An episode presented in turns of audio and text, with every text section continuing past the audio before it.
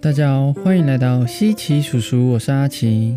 有没有想过，为什么有些人生活中看起来理性稳重，但有些人却像情绪的奴隶一样，状态阴晴不定呢？或者是明明知道要好好控制情绪，但却怎么做，最终还是被情绪这只野兽给带跑，永远都是发作完才后悔，早知道刚刚不要那么发脾气了。使得人生好像成为了情绪的产物，失去了对人生的掌控力。其实我们都有能力，是野性难寻的情绪来临的时候，依然沉心静气的不被情绪牵着走。今天我们就要来了解什么是情绪，以及要怎么能够有能力控制它。在开始之前，如果想要每周都获得满满的生命热情能量，欢迎帮我们的 YouTube。IG 以及 Podcast 按个追踪及订阅哦。那我们就开始吧。心理学家陈永仪博士提到，情绪其实是我们的身体经由我们的五官，像是眼睛看到的、耳朵听到的等等，把周围相关的资讯经由我们的下视丘传到我们的感觉皮质去做处理。接着，海马回就会下载跟这些情境相关的一些记忆，把它送到杏仁核去做比对。杏仁核里面所储藏的是我们过去紧急跟害怕的经验，在海马回与杏仁核比对后，会决定危险的程度，然后再命令我们的杏仁核去做适当的回应。而杏仁核也是动物的神经中枢。它能调节机体的呼吸、心血管、胃肠道等功能，尤其是情绪刺激伴随的动物神经反应，也是受杏仁核直接调控的哦。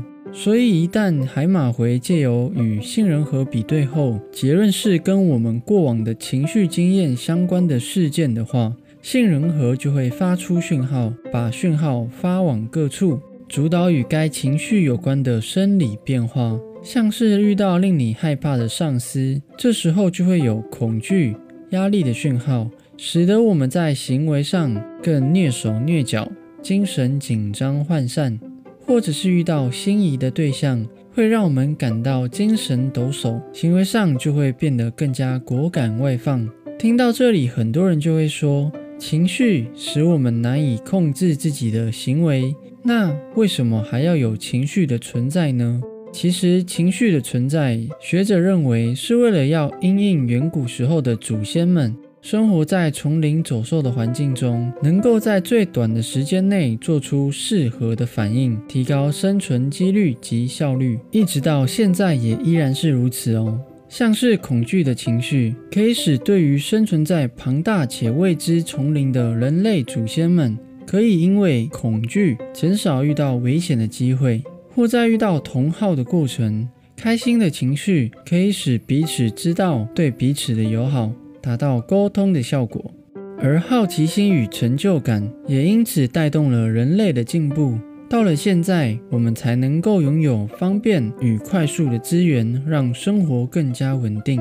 但凡事都有例外。情绪放在好的地方，就是帮助人类进步的利器。但就像开头提到的，如果这头野兽无法驯服，在它失灵的时候，就会像脱缰野马一般，带着我们落入悬崖深渊。所以，为了要避免这样的状况，人类在被创造的时候，大脑就有一个存在，用来控制及压抑情绪的脱缰，那就是前额叶皮质。前额叶皮质的功能是使我们具有思考、决策、情绪控制、控制记忆、集中注意力等等的能力。当我们的情绪发生一点波澜的时候，前额叶皮质也会判断现在应不应该表现这样的情绪，并以意志力加以控制、压抑冲动的行为。像是阿奇国中有一个有趣的极端小例子，那时候的我个性比较封闭内向。还记得有一次在跟几个朋友出去玩的时候，两位朋友正在聊一些生活的日常。那时候的我突然想到一件自己发生的有趣事。当我正要跟他们分享的时候，突然又冒出了一个想法，就是还是不要分享好了。这对他们来说好像也没那么重要。然后我就自己默默地帮他们笑完这件有趣的事情了。回神之后才发现，他们正在用奇怪的眼神看着我。所以想到有趣的事想分享，这就是情绪系统带给我们的一连串反应哦。而后续理性化的行为，正是前额叶皮质所控制的。所以前额叶皮质只要发展的越健全，我们就更能够控制暴走的情绪。然而，负责理性思考的前额叶皮质，相较于杏仁核来说，发育的时间比较长，甚至比较晚。联合国儿童基金会的青少年发展专家曾指出，杏仁核会在十七岁左右达到一个发育的高峰，然后进入缓慢的发育状态，一直到二十五岁左右会完全成熟。这就是为什么小孩子会常常大哭大闹。无法控制自己的行为的原因哦，因为在那时候正是被杏仁核所控制，前额叶皮质是还没有发育完全的。那难道小孩子在哭闹的时候，我们就不要管他吗？这是不对的哦。许多研究都指出，大脑会发生像是用进废退的现象。美国国家心理卫生研究所的研究人员认为，在前额叶皮质发展阶段。可能也出现一种用进废退的过程，使用过的神经连结会被保留下来，没用到的就会被丢弃，这也叫做大脑的可塑性。所以这就是为什么有些人长大后总是能够理性的做出决策及判断，甚至让人感觉比较稳重理性，原因就是在青少年的发展阶段。有大量的使用思考判断的能力，使得前额叶皮质有正向的发展。小时候较少有类似的学习或教导如何与情绪共存，或者是使用前额叶皮质的功能。长大后，大脑塑形之后，就会让前额叶皮质像是没有被训练过的肌肉一样，没力气掌控杏仁核的反应，形成容易情绪化的现象。这也是为什么难以控制情绪或容易情绪化的原因。讲到这里，对于容易情绪失控的人，也不要感到失望哦。顺带个好消息，大脑的可塑性。也能够增强我们后天所使用到的回路，所以只要有效的训练大脑的前额叶皮质，就能够加强我们的情绪控管能力。那实际的方法有哪些呢？像是运动，透过不同的运动，能够训练到不一样的大脑能力。像是球类运动可以提升专注力，中度有氧运动能够增加记忆力，跳舞可以增加学习及逻辑能力。像阿奇以前在热舞社的时候，就在跳舞的训练过程中，训练出了要在最短的时间内记好老师编排的舞蹈动作的记忆力，甚至在跟别人斗舞 battle 的时候，也要非常的专注在当下，享受音乐，也要思考要用什么样的技巧才能赢得胜利。真的也在不知不觉中。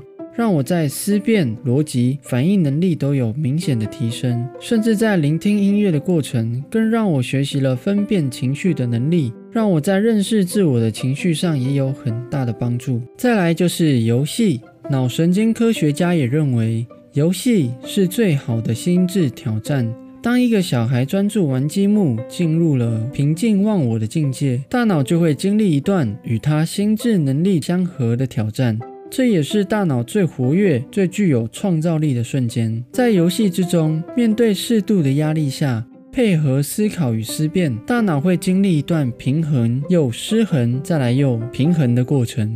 大脑神经元就会走出一条跟以往不曾通过的新路。还记得在小时候，阿奇很喜欢跟家人下五子棋与象棋。因为过程为了赢的那份好胜心，与面临要被降死于死棋的压力，过程爸爸叔叔们也常教育我，不要被恐惧跟压力影响，要多思考及判断。